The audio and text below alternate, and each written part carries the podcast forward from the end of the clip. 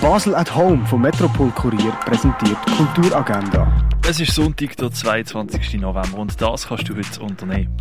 Ein Orientierungslauf durch die Römerwelt kannst du im August an Raurica machen. Der dänische Film A Perfectly Normal Family kannst du am halb fünf oder am halb neun im Kultkino Kamera schauen.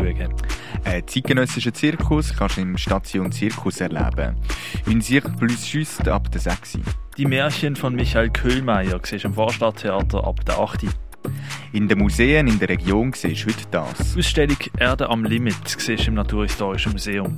Solitary Fairies vom Raphael Hefti siehst du in der Kunsthalle. Rembrandt Orient siehst du im Neubau vom Kunstmuseum.